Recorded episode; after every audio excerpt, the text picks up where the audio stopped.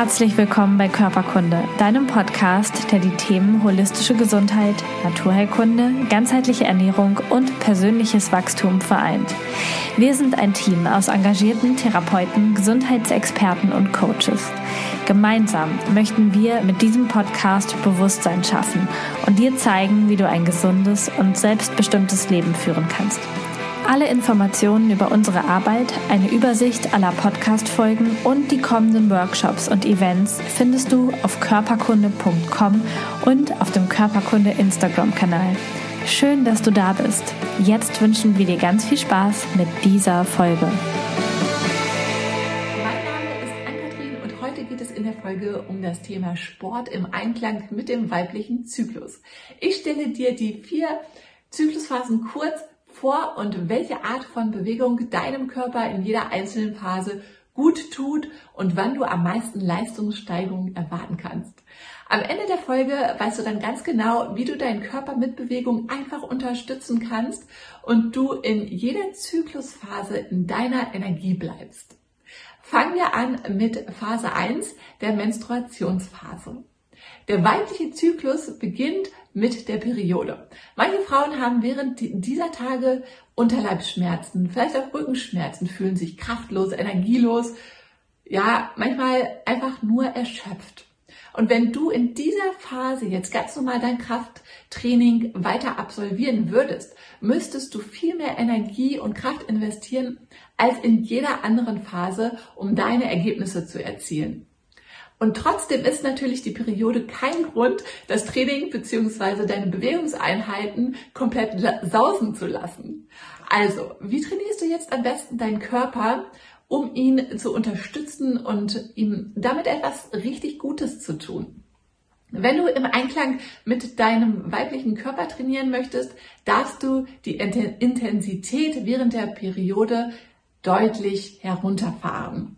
Denn hartes Krafttraining beziehungsweise das Training mit Maximalkraft während der Menstruation kann deinen Hormonhaushalt tatsächlich durcheinander bringen. Und es kann deinem Körper, deinem Körper schaden, weil der Östrogenspiegel so niedrig ist und damit auch das schützende Hormon Estradiol fehlt. Estra Diol ist dafür zuständig, dass deine Sehnen und Muskeln geschmeidig sind, dass sie sich gut dehnen lassen, dass sie gut durchfeuchtet sind. Und wenn das fehlt, ist natürlich dein Körper ja verletzungsanfälliger. Und auch solltest du während dieser ersten Phase auf hartes Bauchtraining verzichten und auch Umkehrhaltungen wie zum Beispiel der Kopfstand oder der Handstand im Yoga sind nicht unbedingt günstig. Genauso wie das hoch intensive Intervalltraining solltest du während der Periode auf jeden Fall etwas herunterfahren. Da dieses Intervalltraining auch, wenn es sehr intensiv ist, deine Menstruationsbeschwerden eventuell verschlummern kann. In dieser Zeit, in der ersten Phase, würde ich eher auf lockeres Ausdauertraining setzen oder zum Beispiel Yoga, Stretching. Wenn du magst, kannst du natürlich auch schwimmen gehen, aber das ist natürlich ganz ja, abhängig von Frau zu Frau, ob sie das mag oder nicht während dieser Phase. In Phase 2, das ist die Follikelphase, dreht sich in deinem Körper alles darum, den nächsten Eisprung vorzubereiten. Und mit dem Östrogen steigt auch der Estradiolspiegel wieder an und sorgt dafür, dass du ein erhöhtes Energielevel hast. Also du fühlst dich stark, energievoll, selbstbewusst und ja, voller Power eben. Und in dieser äh, Phase kannst du auch mit deiner ganzen vorhandenen Power trainieren und auch die Gewichte zum Beispiel, den Widerstand erhöhen, die Wiederholung erhöhen oder zum Beispiel auch die, die Laufstrecke, ähm, wenn du joggen gehst. Du kannst gerne Power Yoga machen, Power Pilates. Also alles, was in diese Richtung geht, wird dir in dieser Phase leichter fallen. Auch ist es in dieser Phase optimal, so drei bis vier Krafttrainingseinheiten pro Woche zu machen, denn das Hormon Estradiol wirkt bei Frauen ähnlich wie bei Männern das Testosteron und sorgt halt dafür, dass du ja dich richtig wohlfühlst und viel Kraft hast und vor allem auch deine Muskulatur stärker auf Trainingsreize reagiert. Studien haben gezeigt, dass der Trainingseffekt bei Frauen in dieser Phase besonders hoch ist. Und deshalb zahlen sich auch so diese intensiven Trainingseinheiten beim Krafttraining oder beim Intervalltraining oder zum Beispiel beim, äh, beim Spinning jetzt richtig aus. Und ja, dieses Leistungshoch hält ungefähr je nachdem sieben bis zehn Tage an und endet dann mit dem Eisprung. Und das Tolle ist, wer diese energiereiche Phase wirklich optimal für sich nutzt, für sein Training nutzt, kann in der zweiten Zyklushälfte das Training etwas lockerer angehen. Phase 3 ist dann die Ovulationsphase und hier steigt die Konzentration von LH, FSH und Östrogen immer weiter an, bis es dann zum Eisprung kommt. Und kurz vor dem Eisprung sind die hormonellen Voraussetzungen für Trainingsfortschritte besonders gut, weil, wie gesagt, das Estradiol die höchste Konzentration erreicht und dann ab dem Eisprung rasch wieder abfällt.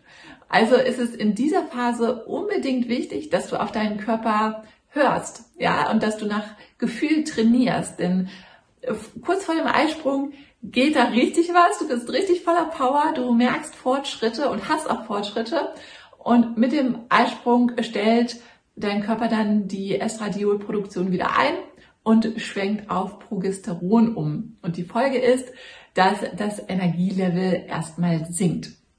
Und natürlich ist das bei jeder Frau anders und deswegen ist es auch unglaublich wichtig, dass du immer auf deinen eigenen Körper hörst. Also wenn du merkst, äh, das Energielevel sinkt, dann, dass du auch mit der Trainingsintensität runtergehst. Und ja, hör einfach in dieser Phase besonders gut auf deinen Körper und senke die Intensität deiner Trainingseinheiten, sobald du merkst, dass ähm, ja die Power nachlässt, dass du vielleicht müder bist oder auch, dass du Heißhunger hast. Das alles sind Anzeichen dafür, dass ähm, ja, du in der Phase des Eisprungs bist.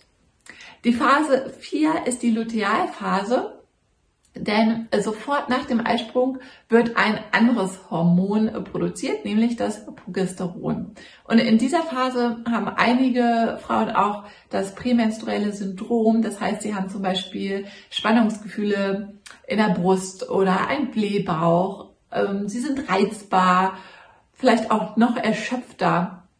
Und auf jeden Fall sinkt das Energielevel mit jedem Tag weiter ab und auch die Reaktionsgeschwindigkeit, die Koordination und die Feinmotorik verschlechtern sich. Und das ist ganz wichtig zu wissen, wenn man ähm, zum Beispiel schnelle Sportarten macht äh, oder Ballsportarten, einfach zu wissen, dass in dieser Zeit die Reaktionsgeschwindigkeit und die Koordination einfach schlechter ist und damit natürlich auch irgendwo das Verletzungsrisiko steigt.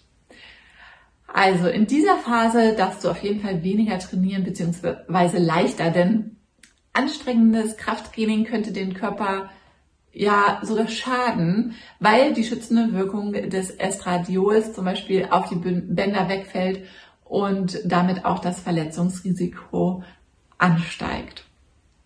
Außerdem ist es so, dass durch diese leicht erhöhte Körpertemperatur es dir auch zum Beispiel beim Ausdauertraining schwerer fallen kann, als sonst deine gewohnte Strecke zu laufen. In dieser Zeit sind so ungefähr zwei Trainingseinheiten mit etwas niedrigeren Gewichten und weniger Wiederholungen, weniger Intensität richtig und ja, ein lockeres Ausdauertraining, äh, wieder Yoga, Pilates, das ist hier eigentlich im Moment optimal. Aber auch in dieser Phase ist es so, dass diese Stimmungsschwankungen oder die, dieser Energiemangel natürlich absolut kein Grund ist, komplett auf Sport zu verzichten. Denn vielleicht hast du es ja selber auch schon mal gespürt, Bewegung hilft einfach dem prämenstruellen Syndrom vorzubeugen oder beziehungsweise ähm, die Symptome zu lindern. Und vor allem Bewegung, vor allem an der frischen Luft, vertreibt natürlich auch in gewisser Weise miese Laune. In zahlreichen Studien bestätigen auch Frauen, dass ihre Regelbeschwerden, also nicht unbedingt äh, die, die unter einem prämenstruellen Syndrom leiden, sondern auch die, die unter normalen Regel, ich sage jetzt mal, normalen Regelbeschwerden leiden, dass diese durch regelmäßige körperliche Betätigung auf jeden Fall gelindert werden konnten. Und das liegt daran, dass Sport ähm, natürlich auch die Durchblutung fördert und vielleicht äh, einen eventuell vorhandenen Endorphinmangel und Gefäßverengungen zum Beispiel ausgleicht. Und diese Gefäßverengungen können ja dann auch zur Folge haben, dass man Bauchkrämpfe hat oder zum Beispiel Migräne. Also da unterstützt eine regelmäßige und leichte Bewegung auf jeden Fall diese Symptome zu lindern.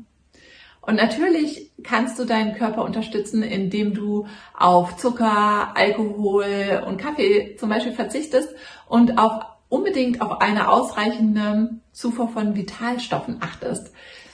Und auch das kann die Symptome von PMS lindern und vor allem dein Energielevel fällt nicht ganz so stark in dieser Phase ab.